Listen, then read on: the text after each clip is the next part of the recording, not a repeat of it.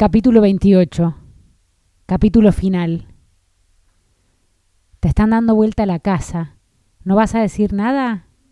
Los Medina se subieron al techo. Revisaron entre las tejas.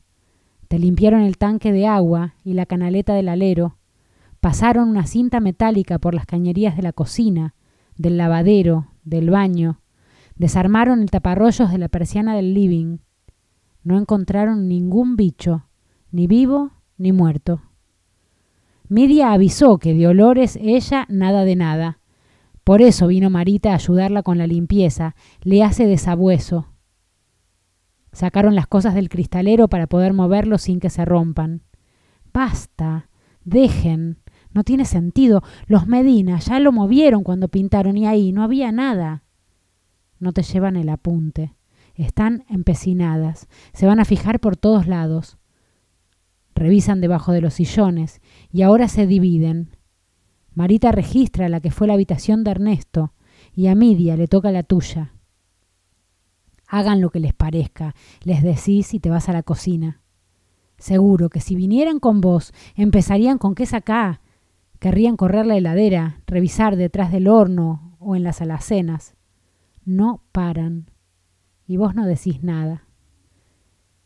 Los jilgueros pegan un salto de vez en cuando y dejan caer cascaritas de alpiste al suelo.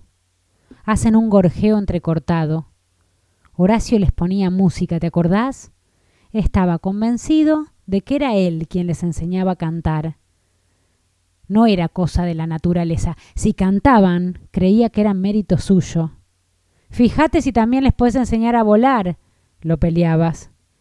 ¿Te parecía cruel que estuvieran encerrados en esas jaulas ínfimas donde no tienen lugar ni para abrir las alas? Varias veces lo amenazabas con que se los ibas a soltar, pero él no te creía. ¿Ah, no? ¿No te creía? La idea es una chispa que te hace levantar de la silla. No te sale caminar fluido, pero no te importa. Haces un paso, juntas los pies y otro paso. Siempre lleva a la delantera el pie de la rodilla mala y al otro lo arrastrás después para que acompañe. Te arrimás hasta la pared donde están las jaulas. Las descolgás y paso, juntás, paso, juntás. Abrís la puerta que da al jardín y las llevas afuera, apiladas una sobre la otra. No te pesan nada, pero los pájaros se agitan tanto adentro que te las desbalancean y te da miedo que las volteen dejan un reguero de agua y semillas. Apoyás las jaulas sobre la mesa de hierro del jardín y que sean libres no más. Les abrís las puertitas. Creías que una vez que pudieran desplegarse como nunca, iban a salir volando, cruzarían el cielo, llegarían al campo a anidar y tener cría. Pero no, Elsa, mirá lo que hacen con su libertad. Se quedan adentro Apenas asoman la cabeza y la vuelven a meter. Vas como podés a la cocina y volvés con la lata del alpiste que desparramás en la mesa y en el piso, a ver si por comer se animan a salir. Ya está. No hay nada más que puedas hacer. Ahora déjalos tranquilos. Si te quedas ahí parada los espantás. Además hace frío y saliste desabrigada. Entrás y los mirás por la ventana. Enseguida Aparecen unos gorriones a robar la comida y eso te hace volver a la infancia, cuando tenían las gallinas en el fondo. Tu papá te dejaba entrar al gallinero a buscar los huevos. Para vos era la búsqueda del tesoro. Le llevabas la canasta con lo que hubieras encontrado y se la ofrecías con orgullo de botín. También les dabas de comer. Qué miedo te agarraba cuando las tenías que encarar con el balde de alimento. Se volvían locas, se te venían todas al humo y más de una vez ligaste un picotazo. Agitaban las alas y la tierra seca del suelo se levantaba en una nube que te hacía estornudar. Volaban plumas y era un escándalo el cacareo. Para sacártelas de encima, agarrabas puñados de maíz, los tirabas lejos y lograbas que se dispersaran un poco. Cuando ya todas estaban comiendo y se calmaban, seguro caía una paloma o una cotorra y les robaba la comida, igual que hacen ahora estos gorriones con el alpiste. Fíjate, Por fin los jilgueros salieron de las jaulas. Uno está en la mesa, otro sobre la silla y el tercero en el piso. ¿Viste cómo se mueven? No vuelan. No saben volar.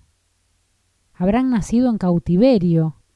Horacio te dijo que los cazó en el paseo de la ribera, pero apostás a que los compró en la feria. Y claro, deben haber pasado de jaula en jaula.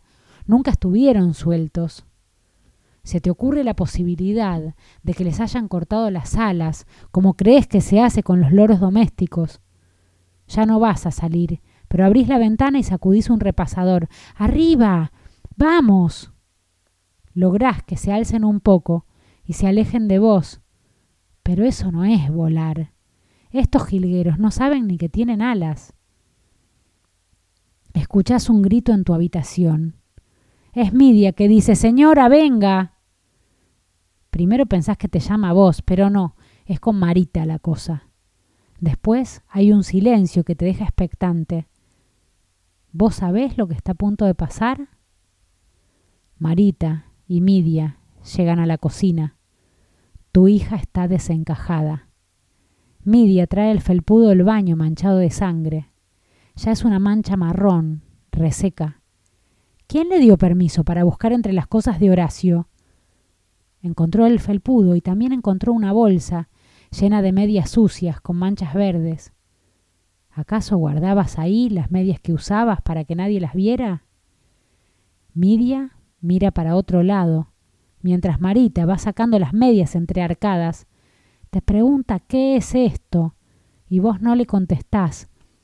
Bajás la cabeza, como hacías cuando eras chica y tu mamá te retaba. Te dice que le muestres los pies, y te negás, pero igual se agacha y te toca. No pide permiso para acceder a tu cuerpo. Sabe cuál revisar. Mira la inflamación que tenés. Con razón no podías calzarte más que con pantuflas. Déjame tranquila, le pedís. Pero no te hace caso. Te resistís un poco. Le retirás las piernas para un costado, pero al final te gana. Te saca una media y debajo tenés otra, y otra más. ¿Qué te hiciste?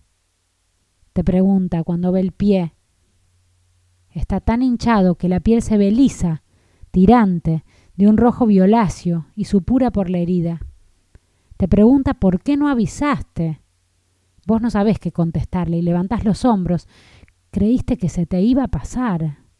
Además, te toca el pie y no sentís nada ahí donde toca. ¿Qué ibas a avisar? El dolor es más grande hasta la rodilla, pero en el corte nada. Eso te pareció buen signo. Podía ser que con tiempo y paciencia se te curara. Pero no. Tenés verde el dedo, un verde que no se puede limpiar. Ya lo sabés, vos trataste. Un verde que viene de adentro y avanza. ¿Cómo nadie se dio cuenta? grita. Sí. Ese bicho muerto que buscaban es tu pie.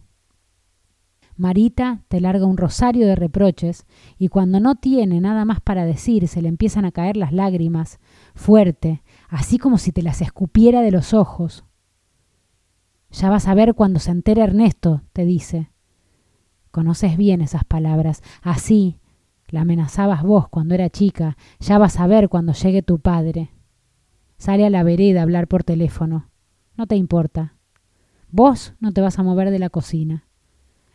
Cuando entra, se sienta en los sillones del living, donde alguna vez fue su habitación.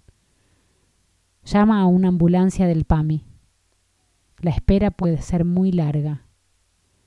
Escuchas un maullido en el jardín. Mirás y te parece ver una mancha que se mueve, pero no distinguís nada.